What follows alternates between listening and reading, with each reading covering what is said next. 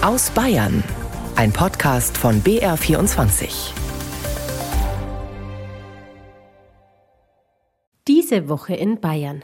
Zum ersten Mal konnten sich Menschen, die nach einer Corona-Impfung mit gesundheitlichen Problemen zu kämpfen haben, per Telefon dazu beraten lassen. Seit dieser Woche gibt es dafür eine Hotline. Zum letzten Mal musste diese Woche in Arztpraxen und Pflegeeinrichtungen eine Corona-Maske getragen werden. Einerseits bin ich dafür, dass es zurück zur Normalität geht. Andererseits, gerade in Kliniken sind schon angeschlagene Menschen. Und zum wiederholten Mal haben Diebe in Bayern Photovoltaikmodule aus einem Solarpark geklaut. Ja, die Photovoltaikmodule stellen einen beträchtlichen Wert dar und lassen sich natürlich auch relativ einfach klauen. Das alles hat Bayern diese Woche beschäftigt. In den nächsten gut 20 Minuten rekapitulieren wir noch einmal die wichtigsten Nachrichten der vergangenen Tage. Am Mikrofon begrüßt sie dazu Julia Krantner. Und das natürlich ganz ohne Maske.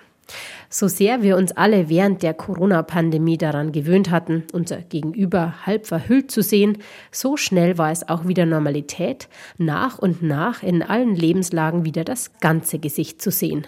Im Büro, im Theater, zuletzt in öffentlichen Verkehrsmitteln und seit Freitag auch in Arztpraxen und Pflegeeinrichtungen. Das Ende der Maskenpflicht ist also gekommen.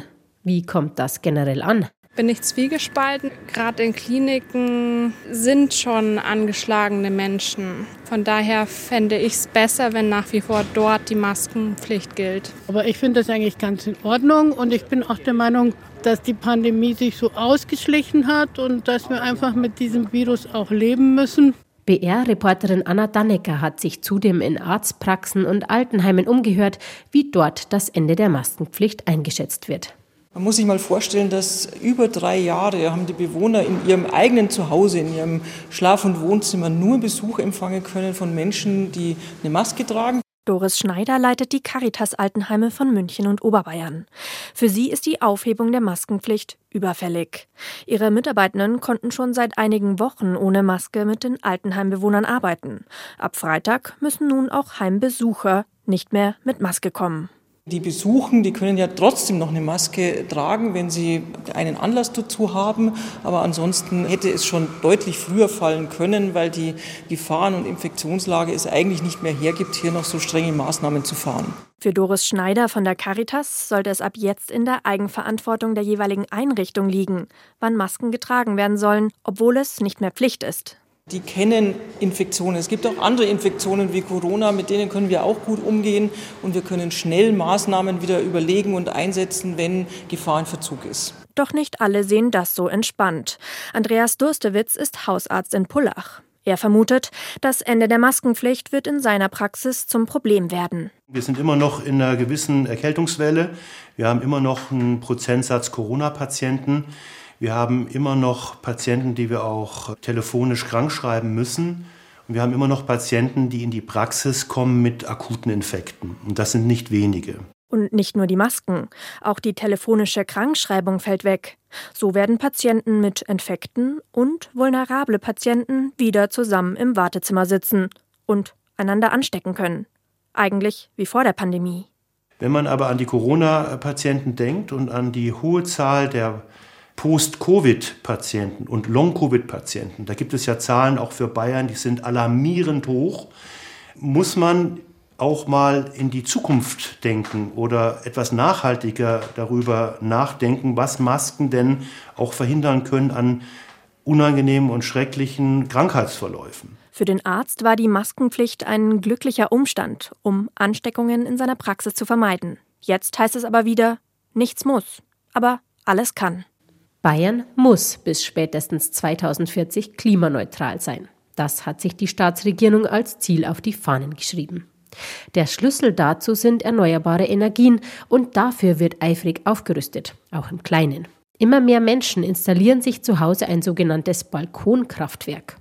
Über Solarmodule kann damit Ökostrom erzeugt und dann direkt über die Steckdose ins hauseigene Netz eingespeist werden. Jetzt rät auch die Verbraucherzentrale zum Kauf. Mona Böhm berichtet über den Boom bei den Mini-Kraftwerken für den eigenen Balkon. Hallo Herr Pfeiffer. Läuft die Anlage? Ja. Soweit. Doch. Haben Sie schon ein bisschen Strom erzeugt? Georg Pfeuffer hat den Schritt gewagt. Vor einem Monat hat der Rentner sich von seinem Techniker eine Steckersolaranlage installieren lassen, zu Hause auf seinem Balkon im unterfränkischen Rottendorf. Mit zwei Solarmodulen erzeugt er seither grünen Strom, der direkt in seine Steckdose fließt. Ich wollte also durch den Kauf dieser Anlage auch meinen Beitrag, unseren Beitrag liefern zur Klimaverbesserung. Ein Wechselrichter auf dem Balkon wandelt den Solarstrom direkt in Haushaltsstrom um. Hier kann Georg Pfeuffer auch ablesen, wie viel Energie gerade eingespeist wird. Weil sein Balkon nach Westen ausgerichtet ist, wird es für ihn erst nach Mittag interessant. Ab 12 Uhr ungefähr. Dann haben wir was davon, wenn die Waschmaschine läuft, die Spülmaschine. Da wird es eben alles erst nach Mittag passieren. Denn wer seine Alltagsroutinen etwas anpasst, der kann durch ein Balkonkraftwerk einen guten Teil seiner Haushaltsenergie direkt selbst erzeugen. Bestenfalls lassen sich so jährlich über 100 Euro einsparen. Eine attraktive Möglichkeit findet auch Energieberater Norbert Endres von der Verbraucherzentrale Bayern. Weil es natürlich Sinn macht, gerade in solchen Zeiten, wo die Strompreise davonlaufen und weil es eine hochwirtschaftliche Sache ist, wenn man beim Kauf nicht zu viel Geld investiert. Das wird Verbrauchern gerade erleichtert, denn seit dem 1. Januar entfällt die Umsatzsteuer auf Photovoltaikanlagen. Die sind dadurch oft billiger zu bekommen. Hinzu kommt, dass viele bayerische Städte mittlerweile auch die Kleinstanlagen finanziell fördern. Auch Georg Pfeuffer hat beim Landkreis Würzburg einen Zuschuss beantragt, jedoch vergeblich. Landrat Thomas Ebert teilt mit, der Fördertopf für 2023 ist dort bereits ausgeschöpft. Wir waren überrascht und erstaunt, dass wir doch so viele Anträge bekommen. Aber genau so soll es ja sein. Wir wollen keine Förderprogramme, wo die Gelder dann auf Halde liegen, sondern wir wollen auszahlen. Das haben wir geschafft. Schade ist, dass wir im März jetzt im Endeffekt schon Förderstopp haben, weil das Geld aus ist. Aber ich glaube, der Impuls, den wir geben wollten, ist damit eindrucksvoll angekommen. Der Impuls also auch den Einzelnen an der Energiewende zu beteiligen. Die Erwartungen von Georg Pfeuffer sind jedenfalls jetzt schon übertroffen worden. So 480, 450 Watt haben wir schon gehabt. Ich denke, das ist doch ganz gut für Februar. Westausrichtung, das ist ganz ordentlich. Ja. Das Landschaftsbild in Bayern verändert sich dadurch. Fährt man beispielsweise auf der Autobahn, fallen einem die riesigen Flächen voller Photovoltaikmodule entlang der Straße auf. Immer häufiger werden solche Solarparks aber das Ziel von Verbrechern. Am vergangenen Wochenende haben Unbekannte in Bubesheim im Landkreis Günzburg mehr als 400 Solarmodule aus einem Solarpark gestohlen. Gesamtwert über 100.000 Euro. Die Schweinfurter Polizei hat kürzlich einen Mann festgenommen, der auch Solarmodule im Wert von mehr als 10.000 Euro geklaut haben soll. Frank Jordan hat recherchiert, wie oft solche Diebstähle zuletzt vorkamen und welche Möglichkeiten es für Solarparkbetreiber gibt, sich davor zu schützen. Allein in den ersten drei Monaten diesen Jahres haben Unbekannte schon in 20 Fällen Module und andere Technik von bayerischen Solaranlagen gestohlen. Die Beute beläuft sich nach BR-Recherchen auf über 450.000 Euro. Dabei gehen die Täter hochprofessionell vor, so wie vor ein paar Tagen im schwäbischen Bubesheim. Polizeisprecher Holger Stabig vom Präsidium Schwaben Südwest. Die bringen Spezialwerkzeug mit. Sie sind von der Manpower her vorbereitet. Sie sind vom Abtransport der Module her vorbereitet. Sie wissen ganz genau, was sie wollen. Dass wir natürlich definitiv davon ausgehen müssen, dass es sich um organisierte Banden handelt. Und die stammen nach Erkenntnissen der Polizei vermutlich aus Polen. Das würde auch erklären, warum die Täter vor allem in der Oberpfalz und in Oberfranken zuschlagen. Die Solarbranche ist durch die Diebstähle zu teuren Objektschutzmaßnahmen gezwungen. Die höheren Kosten müssten am Ende die Kunden bezahlen, fürchtet der Bayerische Energieverband. Ein weitaus schwerwiegenderes Verbrechen hat sich diese Woche im oberfränkischen Wunsiedel zugetragen. Am vergangenen Dienstag wurde ein zehnjähriges Mädchen tot in einer Kinder- und Jugendhilfeeinrichtung gefunden. Die Polizei geht von einem Tötungsdelikt aus und ermittelt derzeit mit einer 40-köpfigen Sonderkommission. Ende der Woche dann erste Ermittlungsergebnisse. Die Spurenauswertung weise auf die Tatbeteiligung eines Jungen aus der Einrichtung hin, so die Polizei. Dieser sei elf Jahre alt, also nicht strafmündig und werde präventiv in einer gesicherten Einrichtung untergebracht. In Wunsiedel herrscht Fassungslosigkeit, auch beim zweiten Bürgermeister der Stadt, Manfred Söllner. Wir sind geschockt. Nicht nur wir im Rathaus, sondern ich glaube, die gesamte Bevölkerung kann sowas überhaupt nicht begreifen, dass in Wunsiedel, in einer Kleinstadt, in einer beschaulichen Kleinstadt wie Wunsiedel mit 9300 Einwohnern sowas passiert, kann sich, konnte sich wahrscheinlich keiner vorstellen.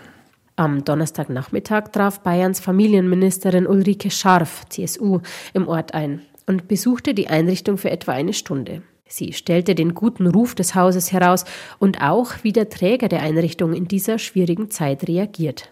Mir ist heute als Jugendministerin wichtig, vor Ort mir ein Bild zu machen, wie es in der Einrichtung geht, wie es den Kindern geht, den Jugendlichen geht, vor allen Dingen auch den Mitarbeiterinnen und Mitarbeitern.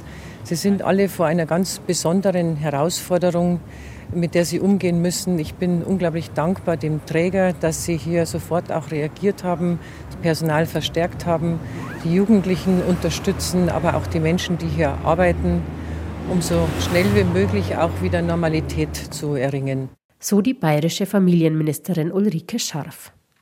Ein Termin beim Facharzt, ein Platz bei der Psychotherapie, ein bestimmtes dringendes Medikament.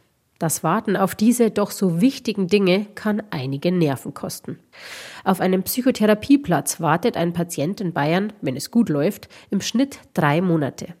Nicht selten dauert es auch ein halbes Jahr, besonders im ländlichen Raum. Das zeigt eine aktuelle Studie der Kassenärztlichen Vereinigung.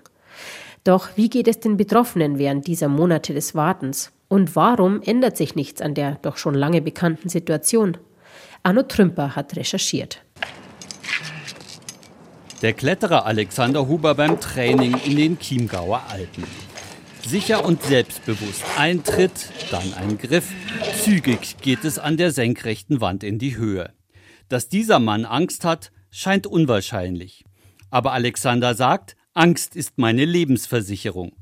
Sie sorge für die nötige Vorsicht. Vor ein paar Jahren aber wurde die Angst zum Feind. Alexander litt unter einer Angststörung. Ich habe mich damals wahnsinnig isoliert gefühlt mit meinem Problem, weil man letztendlich ja auch wirklich den Eindruck hat, das ist jetzt nicht normal. Alexander fand schnell einen Therapeuten. Er hatte Glück. Denn die üblichen Wartezeiten auf einen Therapieplatz von drei Monaten und mehr sind für Betroffene kritisch, sagt Peter Henningsen. Klinikdirektor und Arzt für Psychosomatik am Münchner Klinikum rechts der Isar. Natürlich, wenn wir diese plausible Annahme zugrunde legen, dass in langen Wartezeiten sich Krankheitsbilder tendenziell auch verschlechtern, ist klar, dann werden Patienten zu einem Teil eben auch stationär behandlungspflichtig, die das nicht gewesen wären, wenn sie schneller in eine ambulante, angemessene psychotherapeutische Behandlung gekommen wären. Ganz klar. Peter Henningsen sieht das Ziel der Krankenkassen zu sparen auf der einen Seite und die Verteilungskämpfe zwischen den ärztlichen Disziplinen als Grund dafür. Jeder sagt, ich brauche mehr Geld in dem Bereich und das sind dann letztendlich gesundheitspolitische und, ja, wenn man so will, machtpolitische Fragen, wo die Gelder hingehen. Wir fragen bei der AOK Bayern wegen der Kritik an der psychotherapeutischen Versorgung im Freistaat nach. Die schriftliche Antwort in Bayern konnte die Zahl der zugelassenen PsychotherapeutInnen seit 2016 um rund 250 Sitze erhöht werden. Aktuell gibt es im Freistaat 4062 Sitze. Um Wartezeiten weiter zu verringern, setzen wir uns für die weitere bedarfsgerechte Zulassung von PsychotherapeutInnen ein. Knapp sieben Prozent der Therapeuten also in den letzten sechs Jahren. Nach Angaben der Deutschen Psychotherapeutischen Vereinigung ist die Nachfrage nach Therapieplätzen aber deutlich stärker gestiegen. Seit Anfang 2020 bundesweit um 40 Prozent, so eine aktuelle Umfrage unter Therapeuten. Für akut Betroffene kann angesichts der langen Wartezeiten der Krisendienst Bayern eine erste Anlaufstelle sein.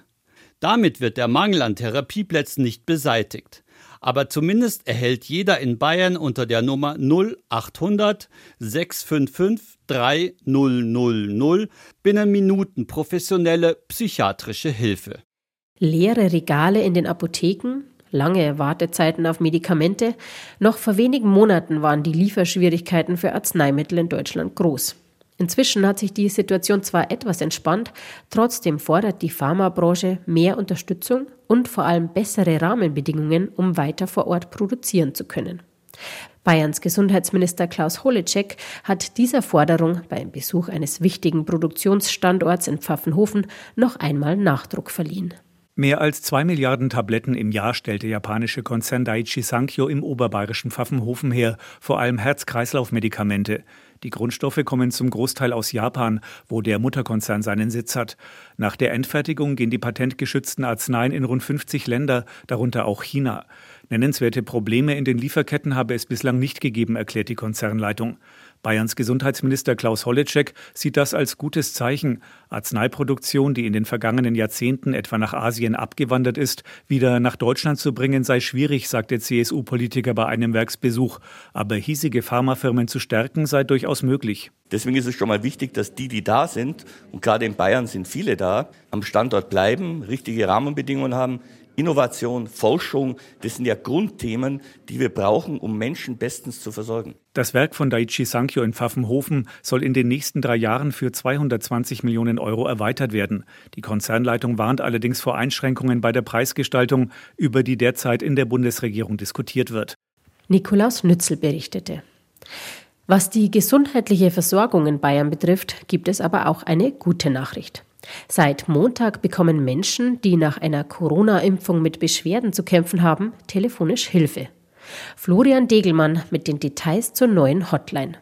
Die Hotline soll allgemeine Informationen geben und Hinweise zur Versorgung liefern. Zwar würden nach Covid-19-Impfungen nur selten Probleme auftreten, dennoch sei es laut Gesundheitsminister Holleczek wichtig, Betroffene nicht allein zu lassen. Diese hätten häufig ähnliche Symptome wie Long-Covid-Erkrankte. Dazu zählen beispielsweise das Erschöpfungssyndrom oder das multisystemische Entzündungssyndrom. Das Krankheitsbild sei nicht einheitlich und der zeitliche Abstand zur Corona-Impfung könne variieren. Holleczek Jack betonte, Post weg dürfe keinesfalls mit einem Impfschaden gleichgesetzt werden. Auch kurzfristige Impfreaktionen wie etwa Schmerzen an der Einstichstelle müssten von dem Syndrom abgegrenzt werden. Insgesamt bestehe noch großer Forschungsbedarf. Deswegen hätten die Gesundheitsminister vom Bund gefordert, die Forschung zum Post-Weg-Syndrom zu intensivieren und stärker zu fördern. Wie ein Sprecher des bayerischen Gesundheitsministeriums mitteilte, wurde die Hotline bereits zum Start gut angenommen. Allein am Montag seien es 280 Anrufer gewesen.